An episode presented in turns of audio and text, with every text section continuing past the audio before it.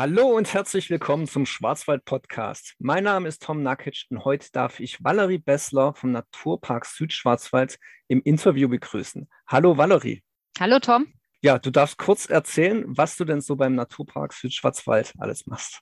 Gerne. Danke erstmal für die Einladung. Schön, dass ich was erzählen darf über den Naturpark Südschwarzwald. Ich bin in unserer Geschäftsstelle, die sich im Haus der Natur am Feldberg befindet, für den Bereich Öffentlichkeitsarbeit zuständig. Das bedeutet, die Website zu pflegen, Flyer zu erstellen, Informationsveranstaltungen über den Naturpark zu halten, auch meine Ausstellungsführung hier im Haus der Natur zu übernehmen. Und außerdem, wir nennen das interne Prozesse habe ich noch so schöne Aufgaben wie Datenschutz, Bildrechte, Fotodatenbank zu verwalten, also etwas, was dann fürs Team selber wichtig ist. Ja, schön, dass du dir die Zeit genommen hast, unseren Zuhörern den Naturpark Südschwarzwald etwas näher zu bringen. Bevor wir aber damit anfangen, wir stellen unseren Gästen immer eingangs die Frage, was der Schwarzwald für jemanden bedeutet. Was bedeutet er denn für dich? Wahlheimat, würde ich sagen. Ich bin jetzt seit 2000 hier in der Gegend. Studium hat mich nach Freiburg verschlagen oder wurde als Studienort ausgewählt und seitdem wollte ich hier nicht mehr weg und habe mich sukzessive in Hochschwarzwald hochgearbeitet. Durch Umzug zunächst aus Freiburg nach Stegen und dann nach Hinterzarten mit Arbeitsplatz eben am Feldberg und ja, also guter Platz zum Leben, kann man sagen. Ja, auf jeden Fall. Und um nun auf den Naturpark zu sprechen zu kommen, was ist denn überhaupt ein Naturpark und was genau macht er im Südschwarzwald? Die Frage hören wir ganz oft und ich merke jedes Mal, dass es gar nicht so einfach ist zu erklären. Ich will es trotzdem gern versuchen. Es kursieren da so diverse Begriffe, die auch relativ ähnlich klingen.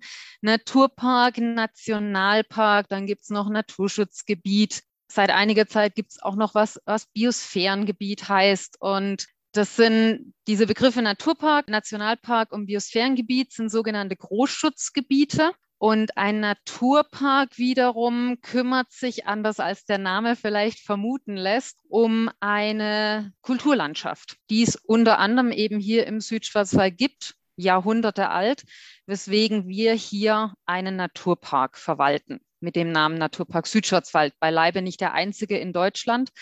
Da kommen wir vielleicht noch drauf. Ähm, wir sind im Bundesnaturschutzgesetz sogar verankert in einem Paragraphen und der definiert Naturparke als sogenannte großräumige Gebiete, die es als vorbildliche Erholungslandschaften nachhaltig und naturverträglich zu pflegen und zu entwickeln gilt. Das ist unsere Aufgabe. Klingt super sperrig, aber ich nehme an, durch weitere Fragen, ein paar Berichte über unsere Projekte wird das Ganze hoffentlich noch etwas konkreter und nachvollziehbarer.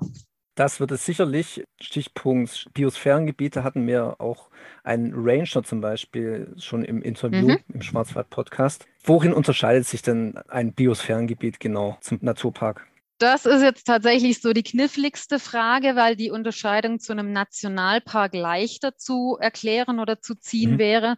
Beim Nationalpark geht es tatsächlich um Schutz von Natur und vor allem diesen natürlichen Prozessen. Also da geht es darum, Natur Natur sein zu lassen. Beim Naturpark und im Biosphärengebiet geht es eigentlich beides mal um Kulturlandschaften. Also Kulturlandschaft heißt ja vom Menschen beeinflusste, über Jahrhunderte mitgestaltete Landschaften. Einfluss meine ich in dem Fall übrigens überhaupt nicht negativ.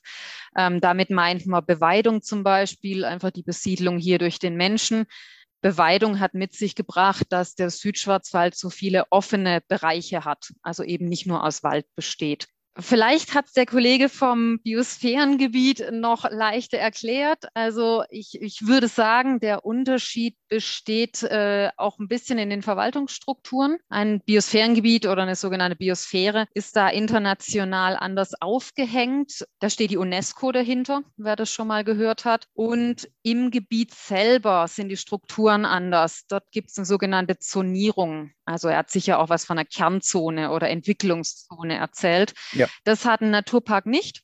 Bei uns gibt es sozusagen auch Zonen, allerdings eben nicht so konzentrisch aufgebaut, sondern im Gebiet eines Naturparks selber kann es wiederum ganz verschiedene Schutzgebiete je nach Bedürfnis des einzelnen Landschaftsflecks geben. Also im Naturpark Südschwarzwald gibt es zum Beispiel verschiedene Naturschutzgebiete, wie das Naturschutzgebiet Feldberg. Im Naturpark Südschwarzwald gibt es aber eben auch ein Biosphärengebiet. Das Biosphärengebiet Südschwarzwald liegt tatsächlich oder Schwarzwald liegt tatsächlich flächenmäßig komplett innerhalb der Naturparkkulisse. Ich hoffe, dadurch ist der Unterschied ganz einfach gezeichnet, vielleicht ein bisschen klarer geworden. Ja, also für mich auf jeden Fall, falls es den Zuhörern äh, nicht klar geworden ist, dann wissen sie ja, wo sie nachfragen dürfen. Gerne. ja, ansonsten wir haben jetzt viel über die Gebiete geredet, auch unter anderem über den Feldberg. Wo genau liegt denn der Naturpark Südschwarzwald? Klar, Südschwarzwald ist ja offensichtlich, aber wo genau denn? Also wenn man den ganzen Schwarzwald nimmt, kann man den ungefähr halbieren. Das ist so Höhe Triberg, wer das kennt, Triberg, Elsach, St. Georgen im Schwarzwald. Also wirklich so ganz grob äh, in der Mitte einmal einen Querstrich ziehen von Ost nach West. Da ist die Grenze zwischen dem Naturpark Südschwarzwald und unseren Kollegen im Norden. Natürlich keine sichtbare Grenze, also da steht keine Mauer oder ähnliches. Ähm, das ist einfach eine gedachte Verwaltungsgrenze. Im Süden ist es einfacher, da befindet sich tatsächlich eine physische Grenze, nämlich der Hochrhein mit der Grenze zur Schweiz. Da stoßen wir also an eine Landesgrenze und dort endet der Naturpark Südschwarzwald. Im Osten und Westen sieht man es wieder nicht so einfach. Im Osten kann man sagen, also die ganze Barhochebene ist mit drin, die Kornkammer ja hier des Südschwarzwalds. Es geht so ganz grob bis zur A81, also die Orte Bad Dürheim, Donaueschingen, Villingen, Schwenningen, Wutöschingen sind noch drin. Und im Westen stoßen wir an die ja, östlichen Gebiete Freiburgs. Ähm, Im Norden kann man sagen Emmendingen, im Süden Lörrach. Das ist so grob, also Markgräfler Land ist so grob die Grenze. Ähm, man sagt, als, als Basis, als Naturraum ist der Schwarzwald drin. Deswegen ist zum Beispiel auch der Kaiserstuhl, obwohl es eine Wahnsinnslandschaft ist, eben nicht Teil des Naturparks Südschwarzwald. Also er hat sozusagen auch per Definition seine ja, geografisch-geologischen Grenzen. Okay. Und was macht jetzt den Naturpark Südschwarzwald so besonders? Wie, wie lässt das sich jetzt von anderen Ecken des Schwarzwalds unterscheiden? Also der Süden unterscheidet sich tatsächlich äh, sehr vom Norden. Ich denke, das merkt man meistens schon, wenn man mal im Norden, mal im Süden ähm, wandernderweise zum Beispiel unterwegs ist. Das hat auch geologische Ursachen, also das Gestein ist einfach unterschiedlich, was dann einen unterschiedlichen, vor allem Wald äh, bedingt hat. Der Südschwarzwald kennzeichnet sich ganz charakteristisch durch diesen Wechsel von Bergweiden und Wald, Mischwald vor allem. Also wir haben schon auch diese Fichtenforste, die sind menschlich bedingt. Aber so der natürliche, relativ natürliche Wald kommt noch vor. Ähm, und eben diese offenen und geschlossenen Bereiche, das ist wirklich ganz typisch für den Südschwarzwald. Und im Nordschwarzwald ist es doch eher einfach durch den ähm, Buntsandsteinboden. Hier unten haben wir eher die Grundgebirge, Granit und Gneis. Ähm, tatsächlich in Fichten, Fichtenwald, also viel mehr geschlossene Waldbereiche. Dann wollen wir natürlich auch auf die Projekte und die ganzen Veranstaltungen, äh, die vom Naturpark Südschwarzwald initiiert werden, sprechen, denn das macht ja auch den Naturpark Südschwarzwald mehr oder weniger aus. Welche Projekte gibt es denn zum Beispiel, die aktiv vom Naturpark Südschwarzwald umgesetzt werden? Also es geht bei allen unseren Arbeiten immer darum, es erlebbar, miterlebbar zu machen. Also es ist die Arbeit findet schon auch im Büro statt, aber sie ist dann auf der Fläche letztlich sichtbar. Und angesprochen werden sollen davon einerseits Gäste, weil der Tourismus im Schwarzwald unheimlich wichtig ist, aber ganz klar natürlich auch die Einheimischen. Und da haben wir ähm, je nach Handlungsfeld, wie wir das nennen, davon gibt es sieben Stück, also einfach verschiedene Themenbereiche, die wir bearbeiten, ähm, ganz verschiedene Veranstaltungen oder Projekte. Ich fange mal mit dem Bereich nachhaltiger Tourismus an. Da gibt es, was gerade ganz aktuell auch in der Presse immer wieder beworben wird, den sogenannten Voluntourismus.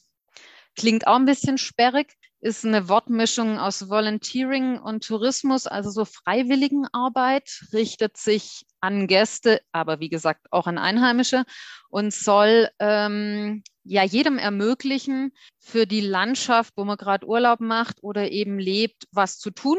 konkret mal äh, Hand anzulegen an Dinge, die entfernt werden müssen, also Offenhaltungsmaßnahmen, Wegebau, ähm, Lebensraum fürs Auerwild zu verbessern. Mhm. Neophyten, also diese eingewanderten Arten zu entfernen, also Beispiel Springkraut rauszurupfen, da wo es halt alles überwächst. Das wären Projekte äh, oder das wäre ein Projekt, das sich Volontourismus nennt. Das wird immer wieder auf, ausgeschrieben, angekündigt. Auf unserer Website finden sich auch die Termine und da freuen wir uns unheimlich über helfende Hände. Kann gar nicht genug mhm. geben. Ein weiteres Projekt, wo einfach alle herzlich eingeladen sind, ist im Bereich Regionalvermarktung. Da geht es darum, die landwirtschaftlichen Betriebe zu unterstützen denen auch eine Plattform zu bieten, dass sie zeigen können, welchen Wert sie haben, welche Arbeit hinter ihrer, ihren, ja, hinter ihrer täglichen Arbeit steckt, also hinter der Produktion von unseren Lebensmitteln. Und da gibt es über einen ganzen Sommer verteilt, man kann sagen so zwischen Mai und Oktober, die sogenannten Naturparkmärkte, die sich eigentlich so über das ganze Naturparkgebiet auch verteilen. Termine ebenfalls hier auf unserer Website. Ähm, und das ist ein Wochenmarkt plus, sage ich mal. Bei allem Respekt natürlich Wochenmärkten gegenüber, das ist super, aber da gibt es neben rein regionalen Produkten, Food und Non-Food, auch ganz viele Mitmach- und Informationsstände, wo man sich wirklich äh, über so ziemlich alles, was im Südschwarzwald geht oder im Naturpark Südschwarzwald, dann an dem Tag Wochenends informieren kann. Mhm. Es gibt noch mehr Beispiele. Auch da ist äh, einmal die Bevölkerung gefragt. Es ist nicht immer sozusagen der, der Endverbraucher oder die Endverbraucherin. Manchmal geht es auch direkt um unsere Mitgliedsgemeinden zum Beispiel, die wir ansprechen. Da könnte ich das Projekt Blühender Naturpark nennen. Also das ist der Bereich Natur-Landschaftsschutz. Beim Blühenden Naturpark geht es darum, jetzt in unserem Naturpark die Flächen insektenfreundlicher zu gestalten, damit Blumen bunter und letztlich ja auch schöner und wertvoller fürs Auge zu machen. Ähm, da kann natürlich jeder Einzelne was tun. Tun sie ja auch ganz viele Menschen im Garten oder auf dem Balkon, in dem eben für Insekten nutzbare Wildblumen äh, eingesät werden, weniger Rasen gemäht und so weiter. Und das Angebot richtet sich aber auch, dass man einfach noch eine, noch eine größere Fläche damit auch erreichen kann an die Gemeinden und zum Beispiel ihre Bauhofmitarbeitenden. Da können dann nämlich äh, Straßenrandstreifen, äh, Parks innerhalb der Gemeinden oder Städte, Kreisverkehre einfach entsprechend mit äh, heimischen Wildblumen eingesät werden. Und ja, dadurch ergibt sich einfach mehr und schneller eine größere Fläche, die den heimischen Insekten dann auch Futter bietet, möglichst eben das ganze Jahr oder dann, wo sie es eben besonders brauchen, über. Ich nenne gerne auch noch weitere Beispiele. Ähm, also wir hätten sieben Handlungsfelder. Jetzt habe ich, glaube ich, drei oder vier schon als Beispiele genannt. Wir haben ein Handlungsfeld, das nennt sich Tradition und Kultur. Klingt für manche auf den ersten, äh, aufs erste Hören vielleicht ein bisschen verstaubt. Allerdings kann und sollte Kultur einfach auch ganz lebendig behandelt und, und gelebt werden. Denn das prägt auch diese Region, die Menschen, die hier leben und äh, sollte erhalten werden, in die Zukunft geführt.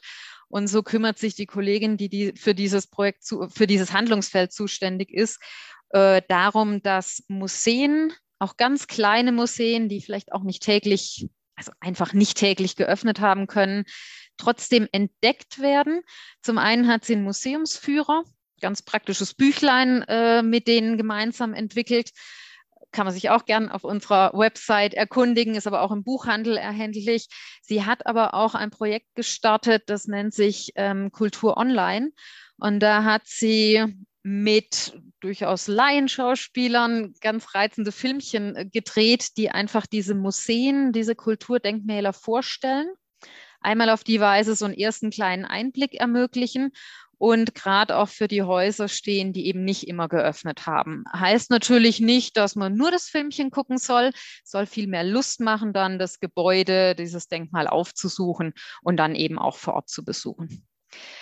Ähm, ein anderer Bereich, der sich mehr jetzt an die, die Jüngsten im Naturparkgebiet richtet, kommt für den oder gehört in das Handlungsfeld Bildung für nachhaltige Entwicklung. Klingt auch ein bisschen sperrig, ist aber dann ein ziemlich umfassender Bereich. und äh, spiegelt sich hier in Projekten oder Programmen wieder, die wir Naturpark Schule und Naturpark Kindergarten nennen. Das heißt, da werden, das sind vorhandene Schulen, Grundschulen, jetzt geht es aber auch in die Sekundarstufe, ähm, zu sogenannten Naturparkschulen oder eben Kindergarten gelabelt.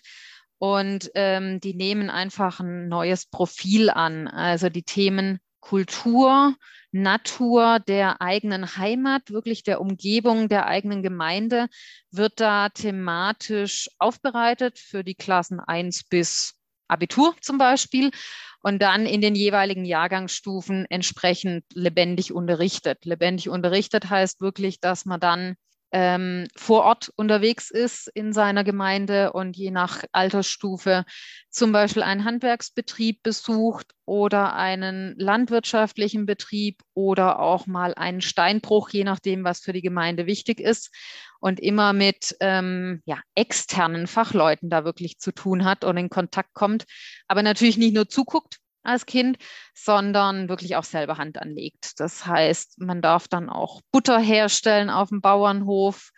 Äh, man darf im holzverarbeitenden Betrieb werden zum Beispiel kleine Pfeifen hergestellt. Ähm, bei einem Uhrenmacher ist eine, das Schild von der Schilderuhr dann von der Schulklasse bemalt worden.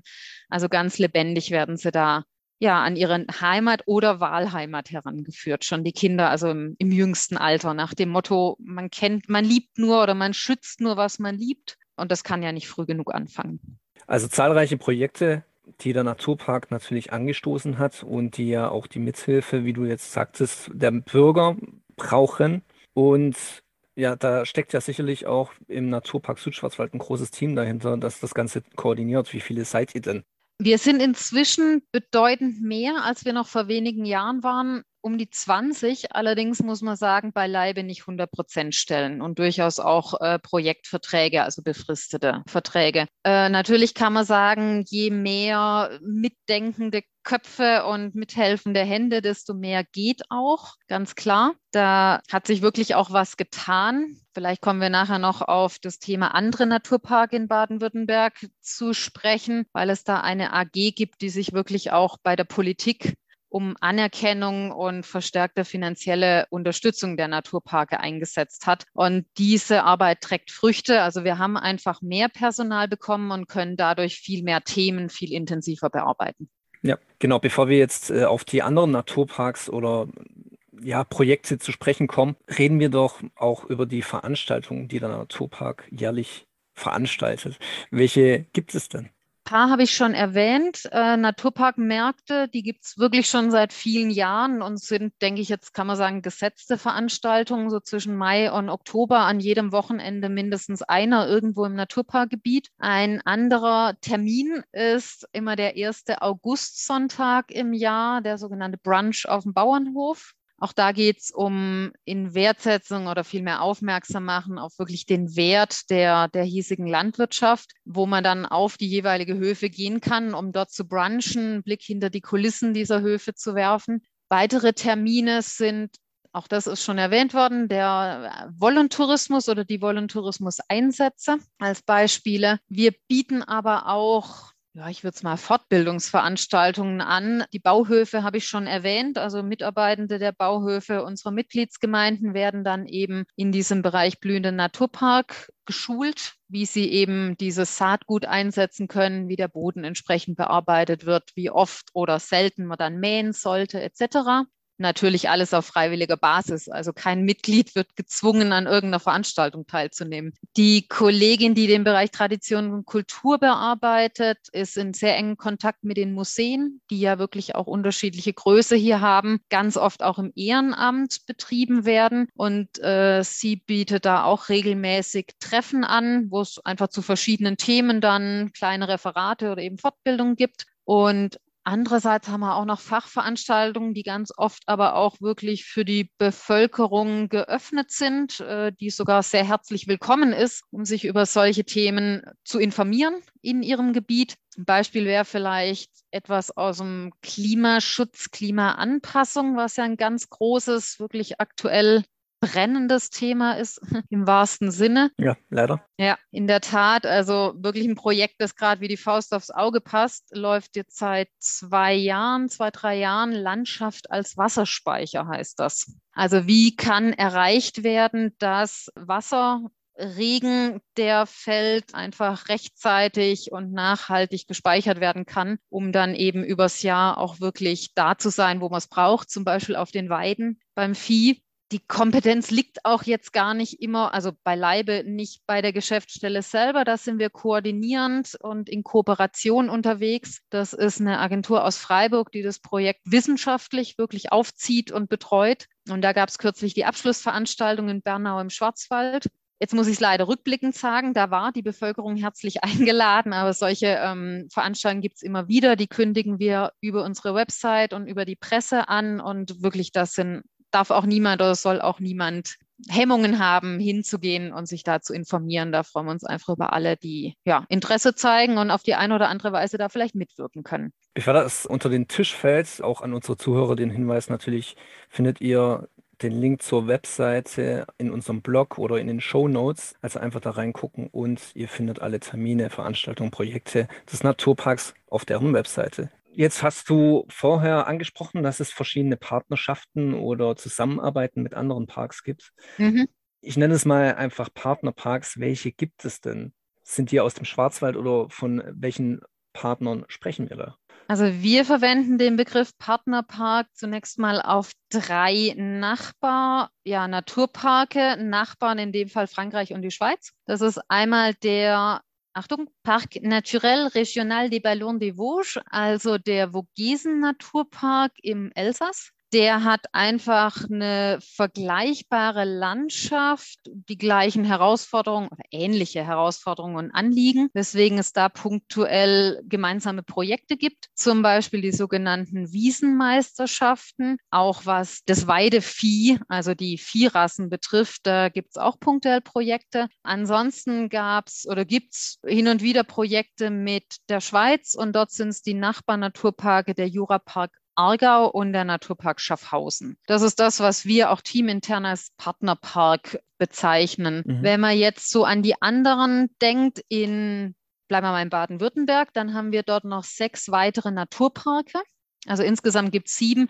Übrigens ist von unserem Dachverband der Plural für Naturpark, Naturparke mal festgelegt worden, um sich so ein bisschen von diesem Bild Kurparks oder sowas zu unterscheiden. Ah ja. mhm. Das nur nebenbei kann man nicht wissen, zuckt man vielleicht auch zusammen, aber wir sagen tatsächlich Naturparke. Also in Baden-Württemberg gibt es sieben insgesamt, in Deutschland 104. Und in Baden-Württemberg gibt es tatsächlich eine enge Zusammenarbeit. Das habe ich vorher schon mal angesprochen. Die sind organisiert über die Arbeitsgruppe Naturparke Baden-Württemberg. Das sind vor allem mal die Geschäftsführenden und die Vorstände, die sich da regelmäßig austauschen und eben politische Arbeit durchführen, also wirklich mit äh, einzelnen Politikern sprechen, Fraktionen und für Anerkennung und bessere Finanzierung kämpfen. Das ist zum Teil inzwischen auch wirklich sehr erfolgreich, weswegen wir einfach viel mehr Projekte inzwischen umsetzen können. Das dient dann auch diesen einzelnen Gebieten. Sie machen Öffentlichkeitsarbeit, also Informations, äh, also Informationen wie Printprodukte, Wandertipps, Radtipps, Barrierefreiheit freie Ausflüge, Museen, kleine Kochbücher. Sie sind auf Messen gemeinsam, die Naturparke unterwegs. Mm, soll einfach so Sprachrohr sein für die Naturpark in Baden-Württemberg. Da ist ein ganz, ganz enger Austausch oder Partnerschaft vorhanden. Dann haben wir natürlich immer wieder auch Austausch mit vor allem dem Biosphärengebiet hier im Südschwarzwald, weil wir einfach flächentechnisch sehr nah beieinander liegen, auch von der Aufgabenstellung. Man sitzt so gegenseitig in den Gremien, berät sich punktuell gegenseitig, also zieht auf jeden Fall an einem Strang. Mhm. Ja, das sind mal die engsten Partnerschaften, denke ich, die man hier als Beispiel aufzählen könnte. Ja, die über 100 Naturparke in Deutschland lassen sich ja auch nicht alle aufzählen. Deswegen. Nee, ja. das müsste man. Übrigens, das sind alles sogenannte Großschutzgebiete, die wiederum äh, unter dem Dachbegriff nationale Naturlandschaften firmieren und auf deren Website nationale Naturlandschaften findet man alle Infos zu den Naturparken, Biosphärengebieten und Nationalparken in Deutschland. wer da tiefer einsteigen möchte. Zurück von den Partnerparks wieder zum Naturpark Südschwarzwald. Welchen Ort kannst du denn den Besuchern des Naturparks besonders empfehlen? Ich muss sagen, im Sinne der Besucherlenkung, die auch für den Naturpark ein ganz wichtiges Projekt ist, würde ich gar nicht den Ort empfehlen. Ich denke, es ist für die Einzelnen schöner, wenn sie nicht da sind, wo alle anderen auch sind. Und für die Natur ist es auch besser, wenn sich verteilt. Von daher würde ich sagen, es gibt so viele schöne Orte und ganz sicher für, tja, alle Geschmäcker etwas. Wir haben hier die drei höchsten Berge der deutschen Mittelgebirge, aber auch ganz viele andere schöne Gipfel. Es gibt tja, den Grand Canyon Deutschlands, die Wutachschlucht, aber auch ganz viele andere schöne kleinere Schluchten. Es gibt den höchsten, eine der höchsten Wasserfälle, so muss man sagen, Triberger und Tottenauer Wasserfall, aber auch kleine, wo man wirklich Sommerfrische genießen kann. Wir haben größere und kleinere Seen. Auch für Kulturinteressierte, St. Blasien zum Beispiel steht mit dem Dom zu St. Blasien eine der größten Kuppelkirchen Europas. Es gibt fantastische Klöster hier. Münstertal, St. Mergen, St. Peter, um nur einige zu nennen. Wir haben wunderbare Naturlandschaften, in denen man wandern kann, Radfahren, im Winter langlaufen oder Schneeschuhwandern. Es gibt die Bauernhöfe mit ihren Hofläden, eigentlich in jedem Ort oder bei jedem Ort, die man auch direkt aufsuchen kann und vor Ort einkaufen oder auch festbauen kann. Es gibt sogar eine Eisenbahnstrecke, die nach dem Körperteil vom Schwein benannt ist. Ich weiß nicht, ob die schon alle entdeckt haben. Die Sauschwänzlebahn zwischen Weizen und Blumberg. Also ich denke, da ist für alle was dabei, zu jeder Jahreszeit und äh, ohne dass man sich irgendwo knubbeln muss. Ja, schön, dass du auch Dinge erwähnst, äh, wie jetzt die Sauschwänzlebahn. Die kennen unsere Zuhörer hoffentlich alle, denn wir hatten da auch schon den Eisenbahnbetriebsleiter bei uns im Interview. Perfekt. Deswegen hoffe ich, dass unsere Zuhörer natürlich das für alle ein Begriff ist. Und jetzt hast du auch gesagt, zu jeder Jahreszeit ist es ein Besuch wert. Dennoch hat es wahrscheinlich total viele Facetten zu jeder einzelnen Jahreszeit. Welche ist denn bei dir zum Beispiel die liebste Jahreszeit? Ich glaube, es ist der Herbst aber ich muss echt sagen, gerade im Hochschwarzwald, wo es meistens noch, wir warten jetzt mal ab, aber sowas wie richtige vier Jahreszeiten gibt, da kann man dann einfach jede für sich genießen und mit ihren Vorzügen und natürlich auch Herausforderungen. Also im Frühjahr beginnt ja in der Vorbergzone der Frühling, der relativ früh mit blühenden Streuobstwiesen zum Beispiel, wenn man im Hochschwarzwald dann vielleicht auch mal den Winter satt hat. Im Sommer wiederum Sommerfrische im Hochschwarzwald an einen der Seen, wenn es im Tal vielleicht auch mal ein bisschen oder viel zu warm ist. Die traumhaften Herbstfärbungen dank unserer Mischwälder, die gibt es ja von der Vorbergzone bis in Hochschwarzwald, also wirklich über den ganzen Südschwarzwald verteilt. Und im Winter, das finde ich wirklich auch ganz besonders, da haben wir nicht nur Schnee in den Höhenlagen,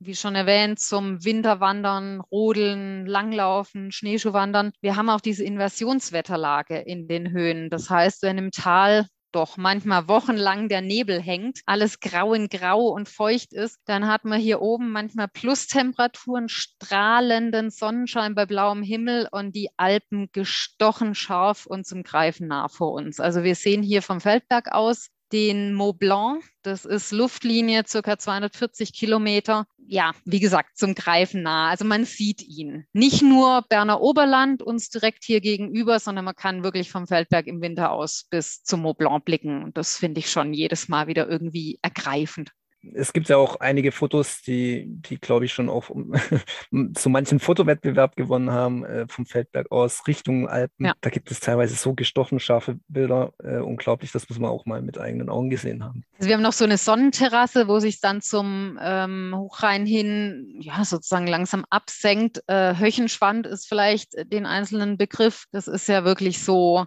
die, die Panoramaplattform, wo man also wirklich denkt, man steht gerade direkt vor den Alpen. Also das ist äh, lohnt, lohnt definitiv einen Ausflug. Und wie gesagt, die Sicht ist im Winter einfach besonders klar. Zum Sommer ist es auch wunderschön hier oben und eben auch immer frischer, aber die Luft ist oft auch ein bisschen diesig, weswegen man nicht so die Fernsicht hat.